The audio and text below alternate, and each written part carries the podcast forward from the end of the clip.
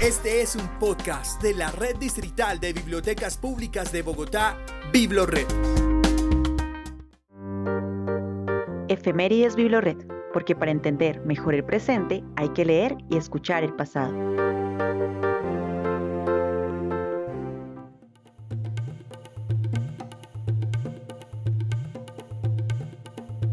Hola, bienvenidos todos y todas a Efemérides Biblored, el podcast de la Red Distrital de Bibliotecas Públicas de Bogotá. Acá miramos al pasado para repasar hechos históricos que nos dejaron huella en el mundo. Y en este episodio contaremos la historia del Premio Nobel. ¿Cómo surgió? ¿A qué campos se premia? ¿Qué características son las merecedoras de un Nobel? Y por supuesto, hablaremos de nuestro Nobel de Literatura, Gabriel García Márquez, en el 40 aniversario de haber recibido este galardón. En esta oportunidad tenemos como invitado a Sergio Alzate, comunicador interno de Biblored. Sergio, ¿cómo está? ¿Cómo le ha ido? Muy bien, ¿y vos David? ¿Cómo has estado? Bien, muy bien. Ansioso de adentrarnos en este maravilloso mundo literario. Sergio, ¿cómo es la historia del Premio Nobel? ¿Qué conoces al respecto? Pues a ver, digamos que lo importante es situar esto en la persona Alfred Nobel, que fue el creador del, del premio, pero antes de esto, este químico sueco, que nació el 21 de octubre de 1833, se dedicó a construir una fortuna gracias a sus inventos que eran más que todo bélicos, y pues yo creo que el más famoso de todos es la dinamita. Digamos que esto sirvió para las edificaciones, carreteras, pero también lastimosamente para la guerra, y esto hizo pues que fuera muy criticado y que la gente lo señalara por haber creado como el camino para una guerra mucho más destructiva. Sí, la opinión pública estaba en su contra. Aunque él no lo sabía, se vino a enterar el día que falleció su hermano por una explosión en una de sus fábricas de dinamita en 1888. La prensa juró que él había muerto. Entonces sacó un obituario con titulares como El mercader de la muerte ha muerto. Destacaban negativamente toda su vida, como el inventor que trajo desgracias. Digamos que eso yo creo que como cualquiera lo marcó bastante, se vio muy pero muy afectado por esto y pues empezó a meditar. Y en esa meditación pues él empezó a pensar que quería cambiar la perspectiva que la gente tenía sobre él y quería modificar su testamento y donar casi la totalidad de su fortuna para crear reconocimientos dirigidos a las personas que en cada año, en palabras de él, le dieron, entre comillas, el mayor beneficio a la humanidad. Si quieren saber más sobre la historia del Premio Nobel, les recomendamos dos libros que se pueden encontrar en el catálogo de Biblored. Nobel, Historia, Análisis y Galardonados, y Alfred Nobel, su biografía. Y bueno, pues el señor Alfred Nobel muere en 1896 y su testamento empieza a cumplirse a partir de 1901. Digamos que en este cumplimiento hay tres criterios que los jurados tienen en cuenta para cada decisión. La excelencia, la experiencia y el talento de los laureados. Este premio se entrega el 10 de diciembre de cada año en Estocolmo y las áreas que se premian son física, química, medicina, la paz y literatura. Estos intereses se dividirán en cinco partes iguales que serán repartidas de la siguiente manera. Una parte a la persona que haya hecho el descubrimiento al invento más importante de la física. Otra parte a la persona que haya hecho el descubrimiento o mejora más importante dentro de la química. Una parte a la persona que haya hecho el descubrimiento más importante o mejora dentro del campo de la fisiología o medicina otra parte, a la persona que haya producido la obra más sobresaliente de tendencia idealista dentro del campo de la literatura, y otra parte, a la persona que haya trabajado más o mejor en favor de la fraternidad entre las naciones, la abolición o redicción de los ejércitos existentes y la celebración y promoción de procesos de paz. Es mi expreso deseo que al otorgar estos premios no se tenga en consideración la nacionalidad de los candidatos, sino que sean los más merecedores los que reciban el premio, sean escandinavos o no. Así decía el testamento del señor Alfred Nobel.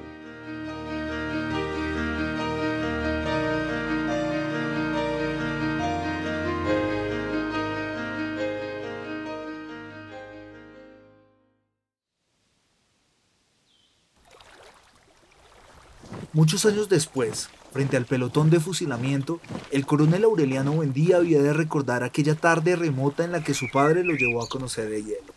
Macondo era entonces una aldea de 20 casas de barro y caña brava construidas a la orilla de un río de aguas diáfanas que se precipitaban por un lecho de piedras pulidas, blancas y enormes como huevos prehistóricos.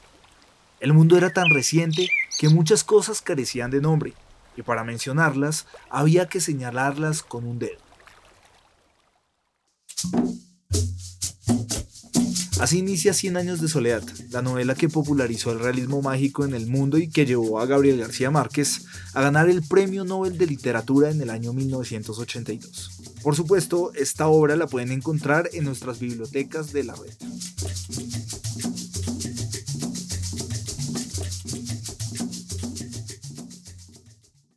Rememorando lo vivido en aquella ceremonia en Estocolmo, Sergio, se recuerda muchísimo la vestimenta de Gao, que hay que resaltar, tenía un liqui de lino blanco, pues obviamente lo hizo notar ante los demás galardonados.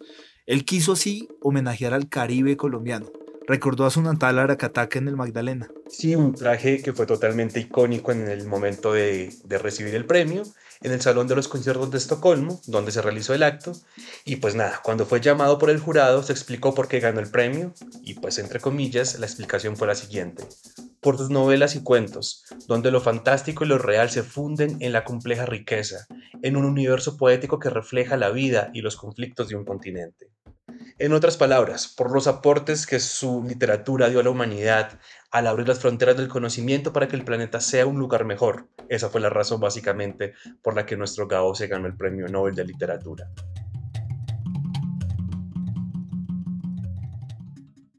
Su discurso La soledad en América Latina fue un recuento de una mezcla entre nuestra magia, nuestro sufrimiento y la búsqueda de caminos, el hacer creíble una realidad descomunal.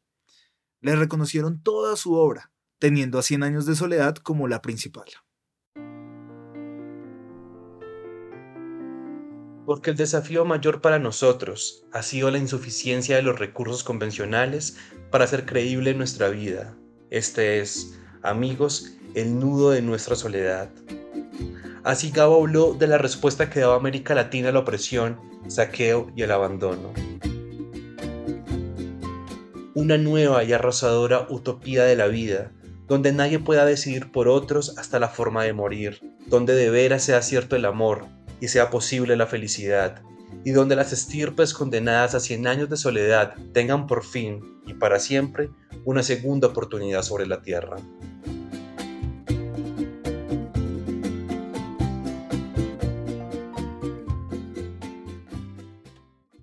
Y tenemos a un invitado que tiene toda la autoridad y experiencia para hablarnos de Gao. Le damos la bienvenida al escritor, novelista y profesor Óscar Godoy Barbosa, autor de varios libros, como Duelo de Miradas, obra que la pueden encontrar en nuestro catálogo de la Red Distrital de Bibliotecas Públicas de Bogotá. Óscar, bienvenido. Desde su posición como escritor colombiano y catedrático, hábleme por favor del legado de Gao en la literatura latinoamericana. Yo creo que el legado es su obra, más que cualquier otra cosa. Su obra es una cosa que ya, ya está, pues ya hace parte, digamos, de, de la tradición más importante de la literatura colombiana y latinoamericana. Es un grupo de novelas, de cuentos, de libros de periodismo, de libros de guiones. Fue un autor muy prolífico, con una obra de una gran calidad literaria, con un despliegue de imaginación pues, eh, que todo el mundo le reconoce. Eso, yo, diría que por encima de todas las cosas, eh, lo, que nos, lo que nos lega García Márquez es una obra muy, muy importante en todo sentido. Dentro de este legado latinoamericano, de esta, de esta estirpe de autores de nuestro continente, ¿Qué matices de la narrativa y el estilo de Gao lo diferencian? ¿Qué es eso que hace único a Gabriel García Márquez? Pues yo diría que por una parte su, su voz, su, su, voz narrativa. Quienes llevan el hilo de las narraciones que él cuenta son unas voces muy fuertes, muy poderosas, que se apropian de un lenguaje absolutamente cuidadoso, minucioso, que se nota que ha sido trabajado con mucho detalle. Y eso eh, está detrás pues, de, de, la manera como desarrolla cada una de sus historias, ¿no? Es una voz narrativa muy poderosa. Que se queda y que engancha y que seduce al lector y, eso pues es, un elemento que es muy importante. Pero a eso le sumaría, por supuesto, su gran capacidad de, imaginación, de concebir imágenes, de concebir historias que, pues, que en, en, una etapa de su novelística pues eran salidas de toda, de, toda realidad, pero al mismo tiempo eran reales, ese era el encanto de lo que, de lo que él hacía. Podía ser que una mujer viajara, subiera al cielo envuelta en sábanas, pero eh, por la manera como eso estaba contado por esa voz narrativa, eh, eso era posible, ¿no? Y, el lector lo aceptaba. Pero también en sus obras más realistas, eh, que ya entran en otras, en otras búsquedas, en otras indagaciones, esa voz también es muy poderosa y, y es dueña absoluta del lenguaje, de los, recursos expresivos de la lengua para, para obtener su máximo provecho.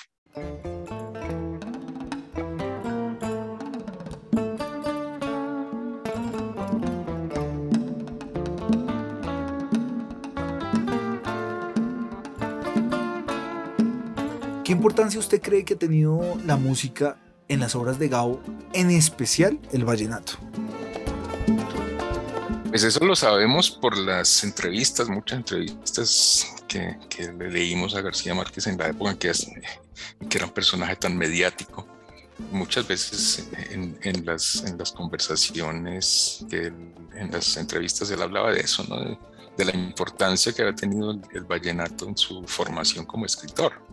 En su obra, curiosamente, yo no tengo muy presente, muy, muy, eh, eh, muy clara la presencia del vallenato tal cual, dijéramos. Me parece que no, que, que no es tanto que el, que el vallenato... Se, sí, en, ciertos, en ciertas escenas de ciertas novelas cantan vallenatos, pero no es que sea un, un elemento así absolutamente descollante. Pero en la formación del escritor García Márquez, sí, por supuesto. todo el ambiente musical de la costa caribe fue muy importante y, eso eh, de alguna manera se, se traslada a, la forma como él escribía, a la música particular de sus, de, sus textos. Después de 40 años de recibirse el Nobel de Gabriel García Márquez, ¿qué tanto la influencia de, de Gao sigue viva en los autores colombianos? Hoy día yo diría que no. Hubo una época que sí había como una una tendencia, muchos escritores de, ciertos años, de ciertas épocas, eh, se sintieron muy influenciados, no solo en Colombia, sino en América Latina, por esa forma de narrar de García Márquez. Y, y bueno, pues eh, eh, el influjo, la, influencia de él era tan, tan, tan fuerte en aquellos años, años, estoy hablando de los años 60, 70, parte de los 80 que era inevitable, así como ha pasado siempre con los grandes escritores en la tradición de la literatura, que muchos escritores nuevos o a veces eh, sí, de generaciones posteriores a García Márquez se sintieran influenciados y quisieran seguir indagando esos caminos que él había dejado abiertos. Pero hoy día yo diría, al contrario, hoy se siente como una, la tendencia contraria de, que es natural y que es saludable que se dé de que ya no, ya hoy eh, los escritores buscan parecerse lo menos posible a, esos iconos del pasado. Eso es natural, eso es perfectamente un proceso perfectamente natural y saludable, repito. Pero sí hubo una época en la que eso era, era el, realismo mágico, la forma de contar de García Márquez impregnó a muchos escritores posteriores a él. ¿Cómo analiza García Márquez en comparación con los demás premios Nobel de literatura? Pues yo pondría sin dudarlo García Márquez en el, en el, en el top, en el nivel superior. Pero yo diría, por la calidad de la, de, la obra, el premio Nobel es un, es un reconocimiento no a una obra, sino al, conjunto de la obra de un escritor. Y por lo que yo mencionaba hace un ratico sobre esa, obra tan, tan potente que tiene García Márquez, yo lo seguiría ubicando a él en el primer lugar. En segundo lugar pondría de pronto a, a Vargas Llosa, que también es un escritor absolutamente prolífico y muy importante. Es un, es un personaje que en lo personal resulta ser molesto para mucha gente por sus posturas y demás, pero como escritor yo no, ahí también me quito el sombrero. Pablo Neruda, por supuesto, un gran poeta, y Gabriela Mistral también. Ahí sí creo que el ranking es más o menos, los pondría los dos en el tercer lugar, si eso se pudiera hacer. Pero sí, yo diría García Márquez, Vargas Llosa y, Neruda y, y Gabriela Mistral. ¿Cómo llegó García Márquez a su vida? Llegó por la universidad y por este grupo. Yo, pues yo ya, por supuesto, cuando entré a la universidad, yo estudié aquí en Bogotá, en el externado de Colombia, estudié comunicación social. Yo ya había, ya, ya había leído algunas cosas de García Márquez, pero no con, no con mucha atención. Pero aquí, eh, pues, el ambiente era muy propicio y cada vez, cada vez en las reuniones con la, con la gente con la que yo hablaba, pues el tema García Márquez siempre estaba presente. Y lo empecé a leer, empecé a leer sus libros y pues quedé fascinado. En mis primeras vacaciones de la universidad me, leí su, su, libro de los funerales de la, más, de la mamá grande y empecé a leer todos sus libros, me fascinaron pues me quedé ya enganchado en, en esa fanaticada que teníamos con García Márquez en esos años.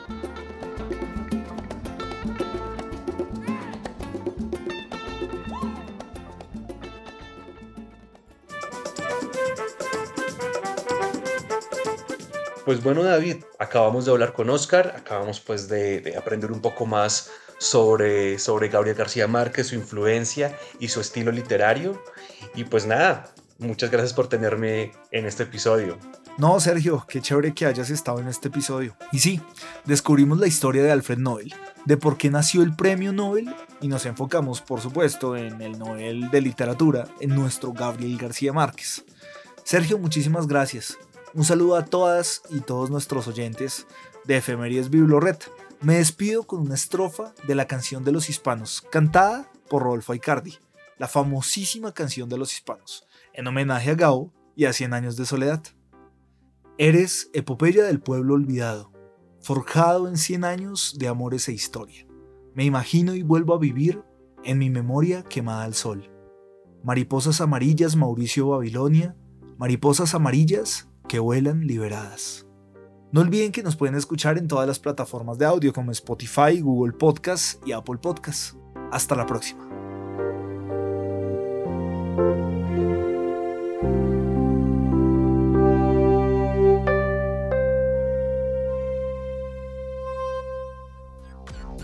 Escucha y descarga todos nuestros podcasts y contenido de audio en la sección Biblored Podcast en www.biblored.gov.com.